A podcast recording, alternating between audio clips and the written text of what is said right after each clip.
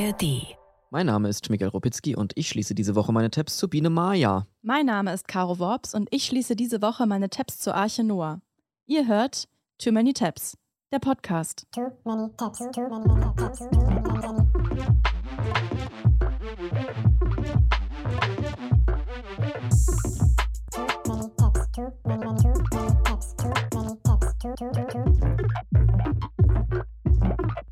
Ja, herzlich willkommen bei einer neuen Ausgabe von Too Many Tabs, dem Podcast für Leute mit Interessensbereichen zwischen Karl Kraus und Chloe Kardashian. Ich glaube, wir haben alle dabei irgendwie. Wir haben diese Woche wieder spannende Rabbit Holes für euch vorbereitet, zu denen wir unsere Tabs diese Woche schließen. Hier live in der ARD Audiothek. Wo auch sonst. Wo auch sonst. Miguel, ich habe eine Einsendung bekommen von einer Zuhörerin. Liebe Grüße, Salome. Die kann ich dir nicht vorenthalten. Vielleicht kennst du dieses Video auch. Ich kannte es nicht und ich frage mich auch warum, weil es ist eigentlich Internet Gold.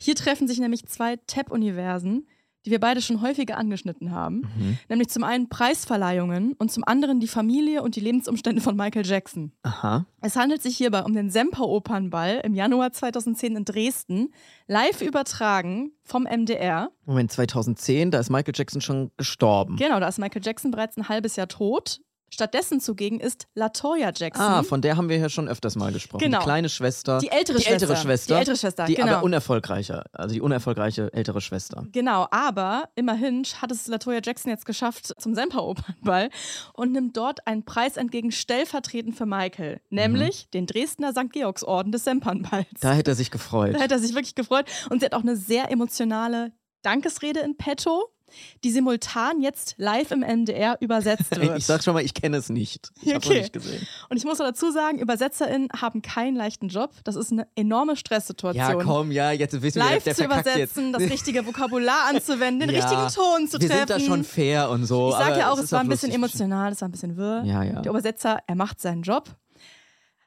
Er macht ihn Aber- immerhin. So wie es sich anhört, ist er sehr alt und sehr ein Sachse. und es geht am Anfang geht's noch ganz gut los. Oh, how lovely. Wie, wie reizend. Erste Hürde geschafft. How lovely, wie reizend. Mhm. Dann wird's langsam ein bisschen komplizierter in der Übersetzung. Absolutely beautiful. Wie schön. I Ich muss sagen, es ist wirklich eine Ehre, hier zu My sein. brother to accept this lovely, lovely Ich möchte das Reizende akzeptieren. Ich möchte das Reizende akzeptieren. Also man merkt schon, er hat irgendwie Schwierigkeiten mitzukommen mit Latoya. Ja, Wobei sie da eigentlich noch ganz langsam unterwegs ist. Ja. Es, es steigert sich jetzt ich zunehmend. bin gespannt. I don't know if Ich you weiß knew nicht. the Michael that we all knew. Ob, you know a ob lot Michael about das him. gewusst hat. You know that Sie wissen. he had he was giving actually to 39 charities. Er gab But he uns gave so much more than 39. that. He gave his heart Ja, Er was? gab uns 39. 30 was? Äpfel, Birnen? Er gab uns 39. Und man erfährt nie, was genau Michael Jackson alles gegeben Ja, hat. Charities. Weil, er, weil ähm, Latoya ist ja auch schon jetzt weiter. Da muss er Ja, jetzt ja, genau. hinterher schnell. to people that Er gab sein Herz streets. für die Menschen. People that were on the streets crying sometimes, he would invite them to come Leute to his house and stay for the night. bei ihm. Until Ich denke mir halt so, mh, also eigentlich erzählt ja Latoya, dass Michael oft Menschen von der Straße dann eingeladen hat, bei ihm auch zu übernachten. Aber der Übersetzer ist irgendwie jetzt so im Modus, ja gut, Opernball, Hilfe, Sie tanzen tanzten bei ja. ihm. Die Leute tanzen bei ihm. Oh Mann, der ist so überfordert. Der ist Latoya plappert überfordert. einfach weiter. ja, sie kriegt ja nichts mit davon. so big Sein Herz war so groß. the thoughts that he thought every single day. Er dachte, My mother and, and my alles. brother and, and, and Er dachte alles. Weißt du, wenn du einfach nicht genau, wei nicht genau weißt, was er gedacht hat. Alles. Er dachte alles. Er dachte alles. Also langsam, er gab uns 39 und er dachte alles. Und ich irgendwie fiebert man so mit ihm mit und man hofft so, dass Latoya bald fertig Ja, ist. und dass er auch noch schnell die Kurve kriegt. dass er die Kurve noch kriegt und hat das Gefühl irgendwie, oh, man will ihn da rausholen, aber es wird halt, die Luft wird langsam dünn, es wird langsam eng und dann verliert er es leider komplett. meine Mutter, myself, we mein would sit Bruder. down and we would watch television and watch the kids starving in all the different countries. Auch in anderen, verschiedenen Ländern. cry. Meine would Mutter cry. würde And he would schreien, mein say, Bruder würde schreien. what good is the crying doing Meine Schwester. Er redet einfach irgendwas und zwischenzeitlich wird so Thomas de Maizière ein- reingeschnitten, der sich das Ganze angucken muss. liebe meine Mutter, sie würde schreien. sie erzählt eigentlich nur, dass sie zusammen weinend auf dem Sofa sitzen. Irgendwelche, sie, erzählt, sie erzählt auch ohne Zusammenhang, muss man sagen, wirre Erlebnisse aus ihrem Leben. Ja, ja. Aber er ist dann mein Bruder, er würde schreien. Und meine Schwester. Und dann ist schon wieder, dann ist es auch schon wieder vorbei. Und er kommt einfach nicht mit. Er kommt einfach nicht mit. Und es hat aber bald ein. Ende. And he would say, let's go over and donate our time. Äh, so we've made it a point, machen wir eine wherever we Spende. äh, ist so schon einsteigen. Äh, wir wollen sagen, er macht eine Spende. Diese Hilflosigkeit. Dann erzählt Latoya noch, dass sie und ihr Bruder Michael oft alte Menschen besucht haben und mit denen dann stundenlang gespielt hätten. Und die alten Leute hätten dann zu ihnen gesagt, you can stay longer. Ne? Also ihr könnt noch ein bisschen länger bleiben. Und auch da hat sich der gute Herr wieder ein bisschen verhört. we'd visit the elderly and feed them and just sit there and play games. Michael and I would play Er würde games for ge- two, three, and four zu hours. spielen, and sie I'd say, mit you have to ihnen go to the sich studio. hinsetzen. And he says, but you don't. You can stay longer. and Und so er I würde would, I sagen, would ihr stay könnt longer noch and, jünger and I werden. would just spend my time Ihr könnt with them. jünger bleiben. So come on. Ihr könnt noch jünger bleiben. Noch länger werden? Habe ich das richtig verstanden? Jünger? noch jünger bleiben. Ach so. Ihr könnt noch jünger werden. Ja, das wird sich Michael Jackson wahrscheinlich gedacht haben, aber das wird er nicht gesagt haben. ja, genau. Ich frage mich auch, was er mit dem Altenheim gewollt hat. Aber gut. Schön, dass einer aus diesem Altenheim es heute noch geschafft hat, da diese äh, Übersetzung Es zu tut machen. mir wirklich ne? so leid, er ist sichtlich komplett überfordert. Vielleicht ist auch irgendwie jemand eingesprungen oder so, man weiß es nicht genau. Er ist dann auf jeden Fall, Latoya ist bald fertig und er ist endlich erlöst und man hört ihm die Erleichterung so sehr an, Ja. dass man ihn irgendwie gerne drücken will. Ja, komm. Ach, da lacht der doch am lautesten drüber. Wir machen uns nicht drüber lustig. This is so wonderful. On Äh, ich danke Ihnen so sehr. I thank you. Ich, das ist wunderbar. Dankeschön. Der japst richtig vor Freude, dass Oh, endlich ja, rum ist. Gut, Dank, Es ist Dankeschön. wunderbar. Es ist alles wunderbar. Sie tanzen und äh, wir machen eine Er Spende. hat uns 39 gegeben. Ich finde, das ist einer der besten Clips, die ich je gesehen habe im Internet. Ja, wirklich sehr unterhaltsam. Danke. Danke Große Empfehlung. Ich teile den auch nochmal, denke ich mal. Wollen wir jetzt mal zum Ernst des Lebens übergehen? Ja, Biene Maya, ne? Ja. Ich schleppe meine Tabs von dieser Woche schon ein bisschen mit mir rum, genau genommen seit unserer Übernachtungsfolge schon. Ah. Da habe ich ja über Autoren gesprochen, die unzufrieden waren mit der Verfilmung ihrer Bücher. Dabei bin ich auch bei Biene Maya gelandet. Das habe ich aber da in der Folge noch nicht erzählt, weil sich da noch mehr Tabs geöffnet haben. Und das fand ich dann irgendwie zu viel, um das in diese Folge mit reinzuquetschen. Deswegen würde ich das jetzt heute mal in allen Details nochmal äh, mit dir besprechen. Erstmal, Caro, freie Assoziation. Biene Maya kennt ja jeder. Was verbindest du mit der Biene Maya? Die Biene Maya hat mich eigentlich beständig durch die Kindheit begleitet, würde ich mal so geguckt sagen. Ich habe es natürlich geguckt. Das ist diese klassische 70er Jahre Anime-Serie mit dem Titelsong von. Aber so ganz viel offene Münder. ja, Karel Gott natürlich. Karel Gott Ja. natürlich. Spinne Thekla, toxisch. Flip, Willi, alle dabei, kennt man. Flip liebt man. mochte ich irgendwie. Flip war irgendwie so ein, so ein Leader. Also ein bisschen Alpha, ne? Also ein Flip. bisschen so ein Alpha-Mann. Ja, vielleicht mochte ich ihn doch gar nicht so Vielleicht gern. rückblickend, vielleicht, Vielleicht rückblickend toxisch. problematisch. Ja. Auf jeden Fall trotzdem kultige Serie, kennt jeder. Wurde auch, glaube ich, in unserer Kindheit einfach nochmal wiederholt. Das ist zwar aus den 70er, 80er Jahren, aber wir haben das trotzdem irgendwie gesehen. Ich habe auch jetzt dann bei meiner Recherche gelesen, 95% aller Deutschen kennen die Biene Maya. Es gibt eine Biene Maya Neuauflage, ne? Die sieht ganz anders aus. Die ist so 3D. Die ist so äh, 3D, animiert. ja, und- Mit einem Song von Helene Fischer, neu, neu Mhm. interpretiert.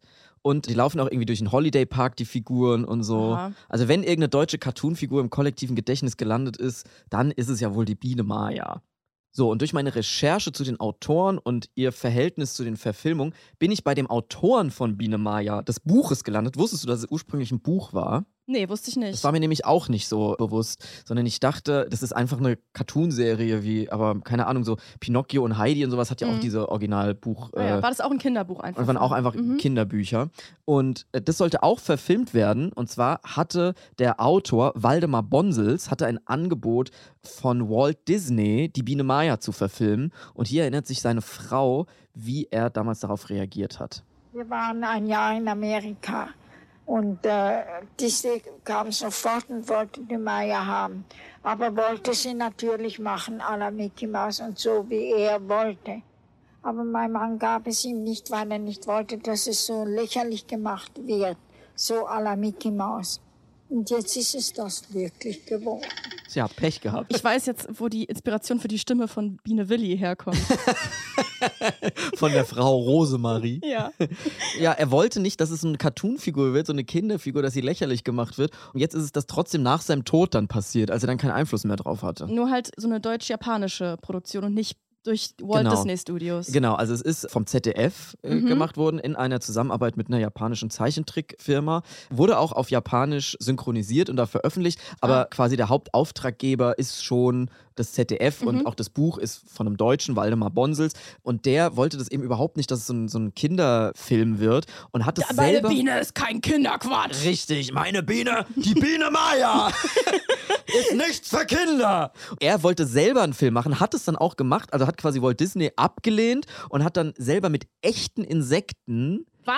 einen Stummfilm gemacht. So ein bisschen wie dieser Ameisentyp, den wir schon mal hatten hier in den Tests. So ein bisschen und hat wirklich so, einen- so einen echten Bienenstock gehabt und da, da reingefilmt und dann mit so, wie so aus so Stummfilmen, wie man es kennt, mit so Tafeln, wo dann so Schrift draufsteht, was die sagen und was die machen und so, Ah. hat die dann so quasi sprechen lassen. das klingt nicht Ähm, es, spaßig. es macht überhaupt keinen Spaß. Es gibt den ganzen Film auf YouTube. Ich habe mir den auch nochmal angeguckt. Der ist stinklangweilig. Ja. Also der hatte da einfach Unrecht. Natürlich macht es mir Spaß, wenn du eine lust- lustige also du siehst Zeichentrickfigur einfach stumme Insekten, die abgefilmt werden, darunter Richtig. ist einfach Textfeld. Richtig. Also mehr ist da nicht. Es hat alles ist irgendwie so in so einem grün, grau, schwarz-weiß Film. Es macht überhaupt keinen Spaß. Und alle kennen natürlich nur bis heute diese Version, die der Autor wahrscheinlich selber gehasst hätte. Weil da zum Beispiel wurden auch Figuren dazu erfunden. Flip und Willy sind nicht im Ursprungsbuch. Also ganz viel dazu. Und ich liebe ja Willy. Ne? Willy mit der Iconic-Stimme, hast du gerade schon gesagt, von Eberhard Störek synchronisiert, der eigentlich nur die Regie machen sollte, also die, die Tonregie.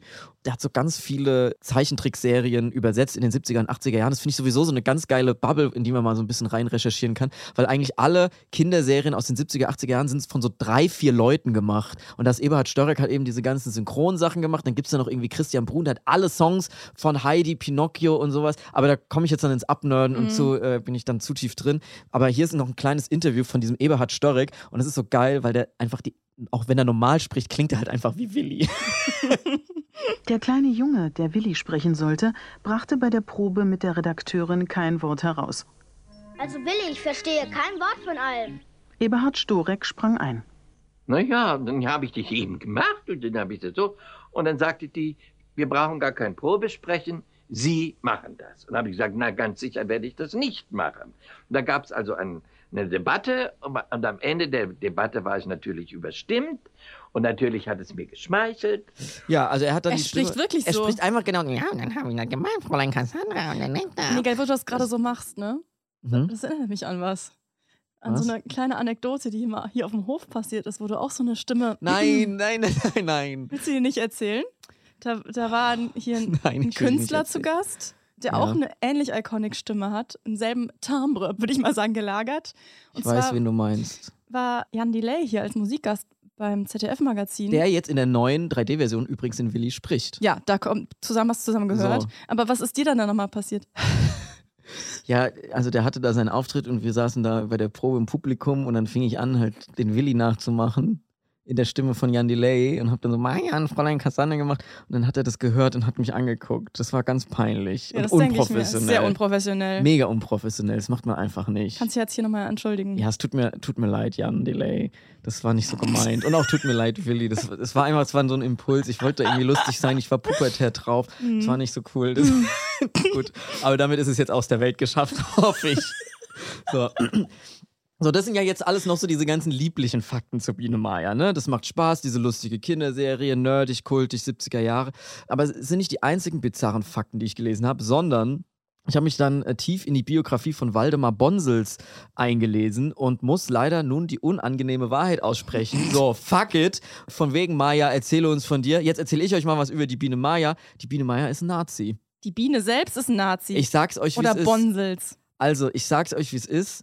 Bonsels war ein kompletter Fascho.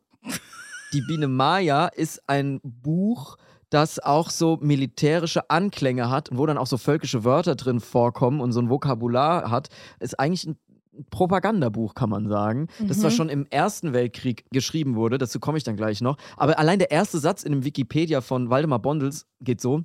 Sein Buch Die Biene Maya und ihre Abenteuer und die Fortsetzung Himmelsvolk machten ihn weltberühmt. Bonsels war ein bekennender Antisemit und äußerte 1933 seine Zustimmung zur Nazi-Politik gegen Juden. In einem weit verbreiteten Zeitungsartikel nannte er die Juden einen tödlichen Feind, der die Kultur vergifte. Ja, Welcome to Germany, wo selbst eine süße Zeichentrickbiene Nazi-Hintergrund hat. Nein. Ja, ich weiß, es, ist, es wird jetzt wahrscheinlich viele Kindheitsträume zerstören und Hat er zerplatzen. sich irgendwie zu, zu Bienen hingezogen gefühlt, weil die auch so, Jetzt so ist ja, ein Staat mit so einem absoluter Herrscher, genau, Herrscherin in dem es Fall. ist quasi eine Monarchie, die die sind alle so fleißig. Da gibt es ja dann auch diese Ameisen, sogar in der Serie, die dann Ja. irgendwie so armeemäßig drauf sind ja, und so. stimmt. Auch wenn die Serie da sehr viel abgeschwächt hat und Mhm. neu dazugedichtet und so. Aber es gibt in dem Originalbuch einfach so eindeutige militärische Passagen wie sowas.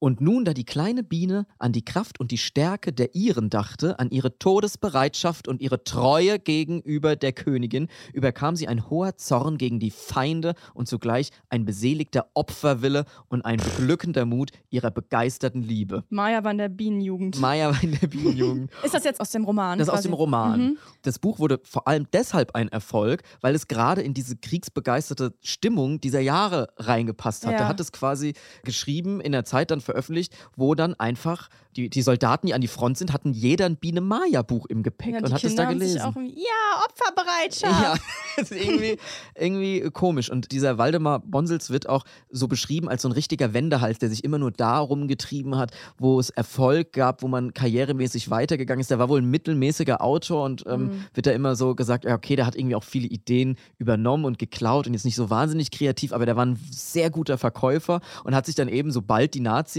an der Macht waren, hat er sich eben an die angebiedert. Ich weiß nicht mit welcher Überzeugung, also er sagt ja selber bekennender Antisemit.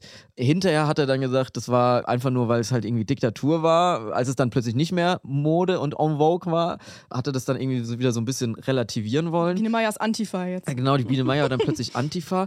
Er hat wirklich 1933, als Hitler die Machtergreifung gemacht hat, hat er sich sofort an den Schreibtisch gesetzt und antisemitische Texte geschrieben und die an Josef Goebbels Propagandaministerium geschickt und es da veröffentlichen lassen. Und das, obwohl er vorher jüdische Autoren verlegt hat. Er hat einen eigenen Verlag. Aber da hat er dann das quasi zurückgezogen und seine Anbiederei bei den Nazis kam dann natürlich gut an. Persönliches Geburtstagstelegramm von Goebbels. Und die Biene Meier ist das einzige Buch von ihm, was bei der Bücherverbrennung nicht verbrannt wurde.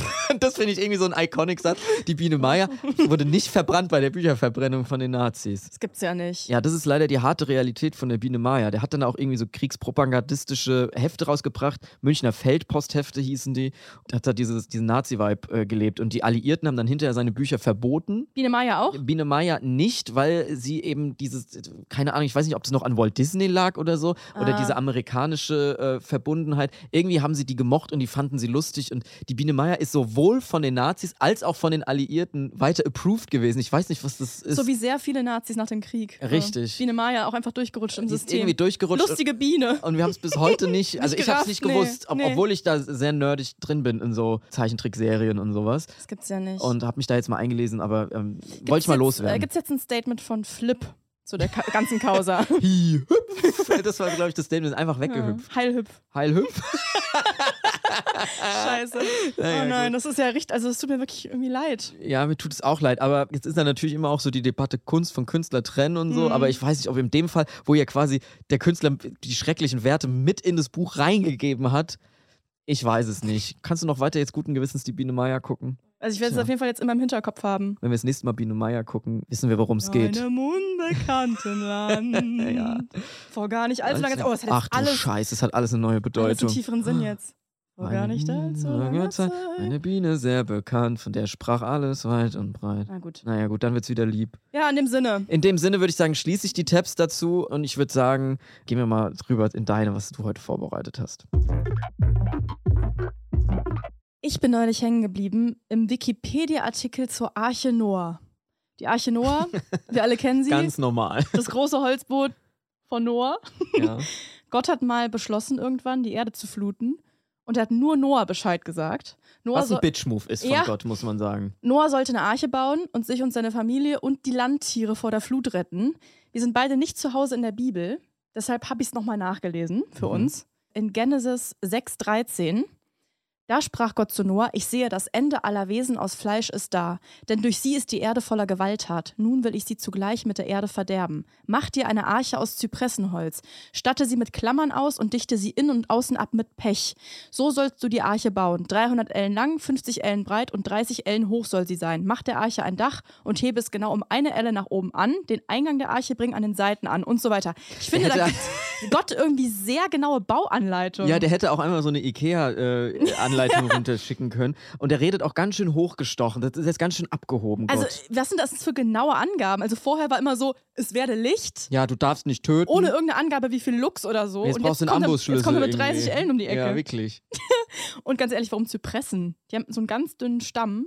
Finde ich irgendwie unnötig kompliziert. Auf jeden Fall geht es dann weiter mit. Ich will nämlich die Flut über die Erde bringen, um alle Wesen aus Fleisch unter dem Himmel, alles, was Lebensgeist in sich hat, zu verderben.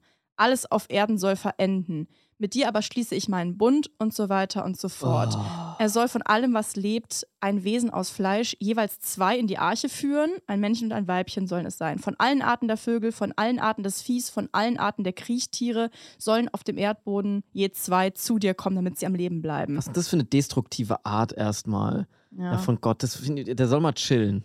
Es ist natürlich ein sogenanntes Bild, diese Geschichte. Die Tiere hätten ja auch gar nicht alle reingepasst in die Arche. Ich habe nochmal nachgelesen. NaturwissenschaftlerInnen schätzen, dass es auf unserem Planeten fünf bis 80 Millionen Tierarten So, gibt. Und das. Ganze, das Ganze mal zwei, da wird ja, schon eng. Ja, das wird sehr eng. Und das Ganze mit der Flut und der Rettung durch Gott und so. Es ist halt eine biblische Geschichte und die meisten sehen das auch als Bild, als Metapher, aber nicht alle.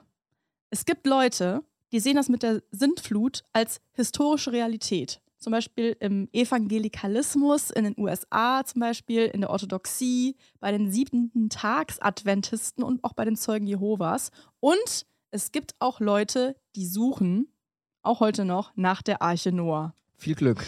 Ich fand das total verrückt, als ich das gelesen habe. Es steht in der Bibel nämlich noch, dass die Arche am Ende der Sintflut im Gebirge Ararat auf Grund lief. Und jetzt ist natürlich die Frage, wo sucht man? In der Bibel ist die Rede vom Gebirge Ararat.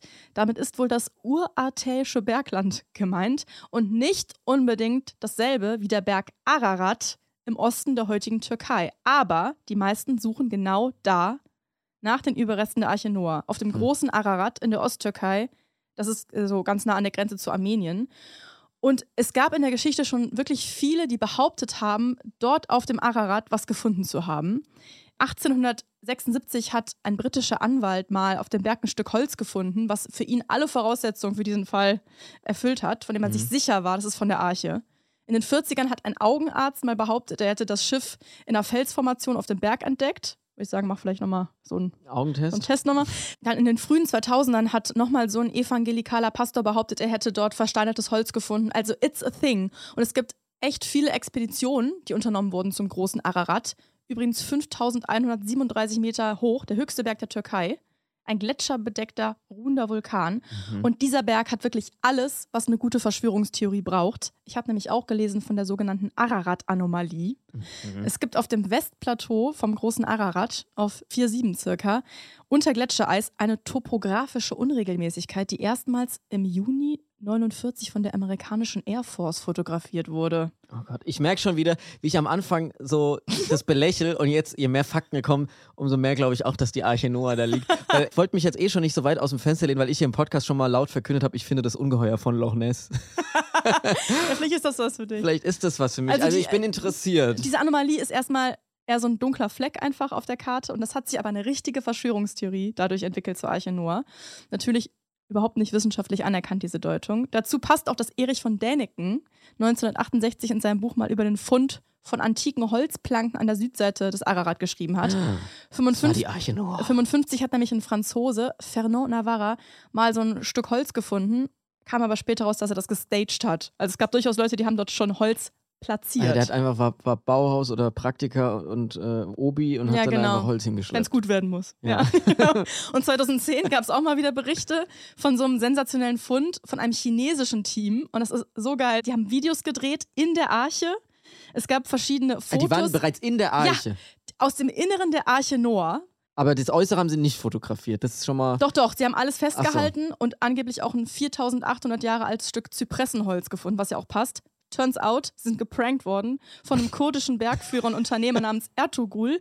Der hat nämlich vorher Arbeiter angeheuert, die da mit Lastwagen und Eseln und alles hochgelaufen sind Ah. und Holz hochgeschafft haben. Da haben die eine Fake-Arche gebaut und extra Gletschereis weggeschmolzen.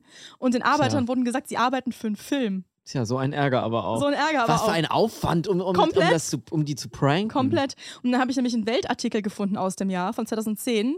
Forscher wollen Arche Noah gefunden haben. Da steht, er sei sich zu 99,9% sicher, dass es sich bei den gefundenen Holzresten um die Arche handele, sagt Dokumentarfilmer und Expeditionsteilnehmer Cheung aus Hongkong. Das Schiff sei im Inneren in kleine Ställe eingeteilt, wie sie zum Transport von Tieren gebraucht würden. Huch! Also es Tja. scheint alles gepasst zu haben, aber war dann halt doch wieder nicht echt. Also es sind immer mal wieder auf verschiedensten Bergen in der Türkei, vor allem dem Ararat, verschiedene Gesteins- und Gletscherformationen und Holzteile und so weiter als Arche gedeutet worden, aber natürlich nie belegt. Und dann bin ich abgetaucht in der ZDF-Doku, die Suche nach der Arche Noah. Und da gibt es jetzt eine komplett wilde Story. Da wird nämlich erzählt, dass eine Person besonders besessen war von der Arche Noah, nämlich der Astronaut Colonel James Irwin. Erzählt zu den Pionieren der Raumfahrt und er war 71 sogar bei der Apollo 15 Mission dabei. Er war der achte Mensch auf dem Mond. Also schon irgendwie krass. Und der Erste, der die Arche Noah findet. Ja, pass auf, die Apollo 15 Mission hat er nämlich Mondgesteine zurück zur Erde gebracht. Und dieser Stein vom Mond haben sie dann Genesis benannt. Wir kennen es aus der Bibel. Ne? Also laut Bibel ist ja die Genesis die Entstehung der Welt. Laut Bibel vor etwa 6000 Jahren passiert. Aber als sie dann natürlich diesen Stein untersucht haben, mal geguckt, wie alt er ist, haben sie festgestellt, der Stein ist mehrere Milliarden Jahre alt. Und was denkst du jetzt als Christ, der James Irwin nun mal war? Und diese Zeit auf dem Mond hat sein Leben wirklich fundamental verändert. Und die letzten 20 Jahre seines Lebens waren dann davon geprägt. Es ist nämlich Folgendes auf dem Mond passiert. Er sollte das Mondauto fahren und die Lenkung vom Mondauto war defekt. Also nicht alle Räder haben funktioniert, sie konnten es nicht reparieren. Die ganze Mission war in Gefahr. Reise umsonst. In Houston waren alle ratlos. Und James Irwin hat dann gebetet. Er hat zu Gott gebetet und seine Gebete wurden erhört. Am zweiten Tag auf dem Mond, nämlich, funktionierte alles. Auf einmal, ohne dass jemand irgendwas an dem Mondauto repariert hat. Und James Irwin hat gesagt, er hat nur die Anwesenheit Gottes gespürt. Mhm, alles klar. Und dann mit Gottes Macht hat dann die Mondmission funktioniert. Und nach seiner Rückkehr auf den Mond hat James Irwin sich ab da komplett sein ganzes Leben der Weiterverbreitung von Gottes Wort gewidmet. Also es gab keine wissenschaftliche Erklärung. Irgendjemand hat auf dem Kabel gesessen oder. Er hat gesagt, fuck you Mond, ich ziehe mich zurück aus der Wissenschaft, ich gründe eine Foundation und die Mission ist die Bibel Leuten näher bringen. Alle sollen glauben, dass das Wort Gottes wahr ist. Und einfach dieser ehemalige Astronaut, er ist Wissenschaftler, er hat Beweise vom Mond, dass das hier alles älter ist als 6000 Jahre, aber er wird jetzt Kreationist. Er liest macht jetzt die Bibel. Er liest die Bibel jetzt nochmal ganz genau. Alles, was, er, alles, das was hat da doch keiner vorher gemacht. Ich er liest sie mit mal. anderen Augen seit dieser Monderfahrung. Alles, was da drin steht, ist jetzt Fakt. Und dann stürzt er sich natürlich auch auf die Arche Noah. Ei, ei, ei, Er sammelt alles, was es gibt zur Arche Noah. Wirklich too many tabs Arche Noah bei ihm. er bereitet sich auf die krasseste Expedition seines Lebens vor, also nach der Reise zum Mond halt. Er will in die Türkei zur Arche Noah. Und er nimmt seinen Schwiegersohn mit. Und die Bibel sagt ihm ja auch genau, wo er suchen soll, nämlich ja auf dem Ararat, wie wir wissen. Und es ist eine saugefährliche Expedition, weil der Berg ist sehr hoch, Extremtemperaturen, es gibt gefährliche Schluchten und auch noch Wölfe und Braunbären. Und sie klettern diesen Berg hoch, den Ararat, und sie suchen alles ab nach Holzsplittern und so weiter. Und, Sie finden nichts. ja, Tja, Oppala. Tja. hoppala, wer hätte das gedacht? Schade, Also, schade Schokolade, ne? Riesenenttäuschung für Irving. Und dann kommt es noch schlimmer. Auf dem Weg zurück ins Basislager geht er nämlich alleine los und verliert den Rest der Gruppe. Wird dann Tage später schwer verletzt gefunden, blutend, weil ihn Steinschlag erwischt hat. Und er überlebt im Krankenhaus ganz, ganz knapp diesen Unfall. Und das Einfach nur- reicht ihm nicht. Nein. Er kehrt immer wieder zurück zum Ararat. Er hat es sein Leben lang immer wieder versucht, die Arche Noah Der ist zu finden. besessen. Er hätte auch einfach weiter ans All fliegen können, aber er ist immer wieder auf diesen scheiß gefährlichen und heiligen, sorry, Das ist Berg schon- zurückgegangen, um die Arche zu finden. Das war seine Lebensaufgabe. Also zum Mond fliegen ist ja schon wohl, ist ja Lebensleistung genug. Da musst du nicht noch auch die Arche Noah finden. Dann hat er ganz viele andere christliche Kreationisten dazu inspiriert, ihn so nachzueifern. Die lernt man auch in der Doku alle kennen. Und da wächst also nach diesem Irving, Astronauten, Arche Noah-Typ, eine neue Generation gläubiger Männer heran, deren Lebensziel es auf einmal ist, die Arche Noah zu finden. Also geile Doku gibt's in der ZDF-Mediathek. Und dann habe ich noch ein kleines Arche Noah-Schmankerl gefunden, womit ich, glaube ich, dich auch richtig abholen kann. Jetzt bin ich gespannt. Es gibt ja also, haben wir jetzt gelernt, viel so Pseudoarchäologie, die die Bibel so als Tatsache einfach interpretiert. Und richtig dabei sind auch die AnhängerInnen des junge Erde-Kreationismus, die halt davon überzeugt sind, dass die Erde erst wenige tausend Jahre alt ist. Also KreationistInnen kennen wir, ne? das sind die, die das ganze Konzept Evolution irgendwie nicht so richtig akzeptieren, wie zum Beispiel auch Mike Pence, Mhm. ehemaliger Vizepräsident der USA unter Donald Trump. Und auch richtig drin im junge Erde-Kreationismus-Game ist die evangelikale apologetische Organisation Answers in Genesis in Kentucky. Und die, kein Scheiß, haben einen Arche Noah Vergnügungspark. Nee. Doch, die haben eine riesengroße Full-Size Noahs Ark einfach aufgebaut, nach den Dimensionen in der Bibel. Und alle Tiere da. Pass auf, ich zeig dir das. Also einfach eine, eine riesige Eiche Noah aufgebaut von einem, von einem riesigen, äh, so ein Teich, Ja. See fast. Es gibt da Restaurants, guck mal, so eine Art Achterbahn mit VR-Brillen. Aber das ist quasi angekoppelt an diese komische Glaubensrichtung. Genau. Äh, also da jetzt reingehen und Es ist einfach, sich das angucken, dann finanziert man die mit. es ist quasi. einfach Bibelphantasialand. Ja. Es gibt Noahs Café, es gibt einen Streichelzoo natürlich auch mit, den Tieren. Es gibt Ausstellungen mit nachgestellten Szenen in der Arche, Fun, Fun, Fun.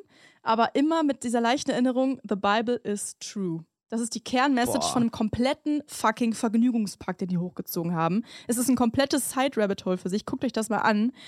Ach komm, ich zeig dir noch in den Chef vom Ark Encounter, so heißt nämlich der Park. Good morning, Patrick Kanuski. I'm the Director of Operations at the Ark Encounter. This ark that you see here is a direct representation of the biblical account of Der sieht wirklich auch echt aus wie so ein, wie so ein Trump-Wähler. So der sieht Mike aus wie Pence. Mike Pence, ja, Ja, ja, sieht aus. eins. Vielleicht ist es Mike Pence mit einer Sonnenbrille.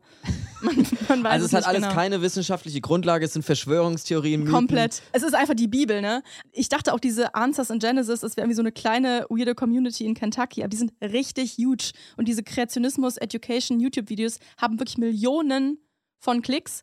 Und sie haben auch eine sehr gute Begründung, warum die Arche bis jetzt noch nicht gefunden wurde. Als Noah und seine Familie dann die Arche ja verlassen haben, gab es ja keine ausgewachsenen Bäume mehr, aus deren Holz sie sich Unterkünfte hätten bauen können. Deswegen haben sie natürlich das Holz von der Arche, die sie jetzt nicht mehr brauchten, als Mhm. Baumaterial. Logisch, oder? Ja klar, macht Sinn, total. Naja, also die okay. Arche Noah hat irgendwie unverhofft diese Woche äh, sehr viel für mich bereitgehalten. Vielleicht sollten wir mal nach Kentucky uns das angucken. Vielleicht aber auch lieber nicht, weil wir dann einfach den Kreationisten Geld geben. Ja, oder wir bauen selber nochmal eine Arche und stellen die irgendwo Ja, hin als Prank. Wir haben auch schon eine Höhle gebaut, vielleicht bauen wir einfach als nächstes eine Podcast-Arche. Ja, ist doch eine gute Idee. Ja, dann würde ich sagen, schließen wir diese Woche die Tabs zur Eiche Noah und auch zu Biene Maya und verabschieden uns für diese Woche. Soll ich nochmal vielleicht das Biene Maya-Lied nochmal so Oh, gerne. anmachen, weil es so schön ist, ne? Diese Mm. schöne Nazi-Biene nochmal, dass Ja. wir nochmal in den Vibe kommen. Ah.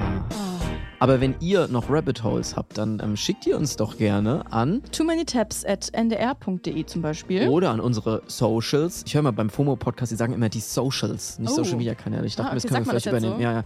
Oder schickt es an unsere Socials. Da heißt du at Caro Wops, ich at Miguel R aus A. Da könnt ihr gerne alles hinschicken. Ja, folgt uns doch da gerne rein. Da teilen wir auch häufig mal Begleitmaterial zu Richtig. unseren Tabs. Und wir freuen uns auch über Bewertung überall Oh bei ja. Apple, Spotify, Fünf Glocke Sterne. anmachen, fünf Sterne, mal was schreiben. Das ist echt voll wichtig. Und weiterempfehlen, das hilft auch immer sehr. Also Genau. wenn ihr irgendwie ähm, FreundInnen und Da sagt ihr, ey, ich habe da neulich habt. was richtig Lustiges gehört. Die Biene Maya ist ein Nazi.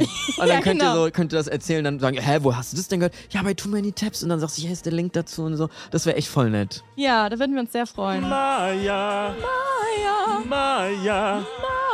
Voll falsche Maya. Tonlage. Egal. Karel Gott, die goldene Stimme Prag, sagt man ja auch. Ja, wir sind die goldenen Stimmen von der ARD Audiothek. Bis nächste Woche. Bis nächste Woche. Tschüss. NDR Cross Promo, Cross Promo, Cross Promo. Hi, ich bin Jasna Fritzi Bauer und in diesem Podcast erzähle ich euch die Geschichte vom Board Ape Yard Club. Der Club der gelangweilten Affen hat eine ziemlich hohe Promi-Dichte. Neymar, Madonna, Justin Bieber, Gwyneth Paltrow, Shaquille O'Neal, Serena Williams, Snoop Dogg. Und ist damit einer der größten, aber auch abgründigsten NFT-Hypes der vergangenen Jahre. Ein Club mit NFT-Eintrittskarte, der sich online und manchmal auch in echt versammelt. Von sieht das vielleicht alles ein bisschen abgespaced aus, wie so ein Club von Snobs, die irgendwie nicht wissen, wohin mit ihrem Geld und sich irgendwie dumme Affenbilder kaufen. Tja, und von innen? Sorry, die Regeln sind so. Ein Ape, du kommst hier rein, wenn du keinen hast, musst du dir einen besorgen. Guck mal, ich bin Jasna. Jasna Fritzi Bauer. Tatort, Jerks, die Serie, kennst du nicht? Wer steht mir die Show? War ich drinne? Okay, okay, stopp mal. Ich habe einen Podcast gehabt mit Benjamin von Stuttgart-Barre und der ist safe schon da drin. Ist ja schön, Frau Kommissarin, aber pass auf, die Regeln sind so. Besorg dir die Kryptokohle, sonst kommst du hier nicht durch. Alles gar nicht so einfach. Ihr hört es schon. Ihr werdet in diesem Podcast erfahren, was NFTs genau sind, welche Rolle sie fürs Web 3.0 spielen, wieso eigentlich die Bored Apes teilweise verrückte sechsstellige Preise kosten und was der ganze digitale Kram am Ende mit Kunst zu tun haben soll. Ich habe auch Anrufe von bekannten Künstlern bekommen, die verstehen wollten, wie das funktioniert, weil alle hatten jetzt das Gefühl, sie müssen NFTs machen. Und auch für die Kryptowelt gilt natürlich, wo viel Geld ist, ist auch viel Abgrund. So viel kann ich schon mal spoilern. The case is really about the sale of financial products. Um, and it's wrapped up in a cloak of art.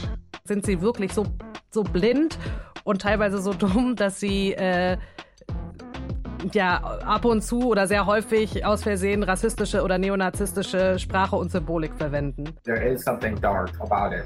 Rassismusvorwürfe, Scams, Skandale, Prozesse, alles ist da. Jetzt müsst ihr nur noch mit reinkommen und euch mit mir das illustre Spektakel angucken. Gut, renn mit dir. Ich bin schon mal drin. Das war Jasna Fritzi Bauer, die erzählt in Billion Dollar Apes, Kunst, Gier, NFTs die wahre Geschichte des Board Ape Yard Clubs, der bekanntesten NFT-Kollektion der Welt. Es geht um vier Typen, die mit diesen Affen-NFTs Millionen gemacht haben. Aber plötzlich ist irgendwie auch von Nazi-Symbolen die Rede, von Verschwörungstheorien, Schleichwerbung und Marktmanipulation rund um den Hype, in dem InfluencerInnen, KunstkennerInnen und Kryptoreiche mitmischen. Der Podcast nimmt euch mit auf eine exzessive Party, die eben nicht nur Glitzer und Glamour ist. In der Deutschlandfunk Audiothek gibt es das Ganze sogar als Dolby Atmos Podcast für ein besonders gutes Hörerlebnis. Billion Dollar Apes, Kunst, Gier, NFTs gibt's in der ARD, DLF und ZDF Audiothek und dort, wo ihr eure Podcasts sonst noch hört. Hört doch mal rein. Cross-Promo. Too Many Tabs ist eine Produktion von TRZ Media im Auftrag des NDR. Wir sind eure ModeratorInnen, Miguel Robitzky und Caroline Worps. Producerin Henny Koch. Ausführender Produzent TRZ, Robin Drömer. Ausführende Produzentin NDR, Johanna Leuschen. Redaktion NDR, Kira Drössler. Musik, Joel Delato. Neue Folgen gibt es immer mittwochs in der ARD Audiothek und überall da, wo es Podcasts gibt.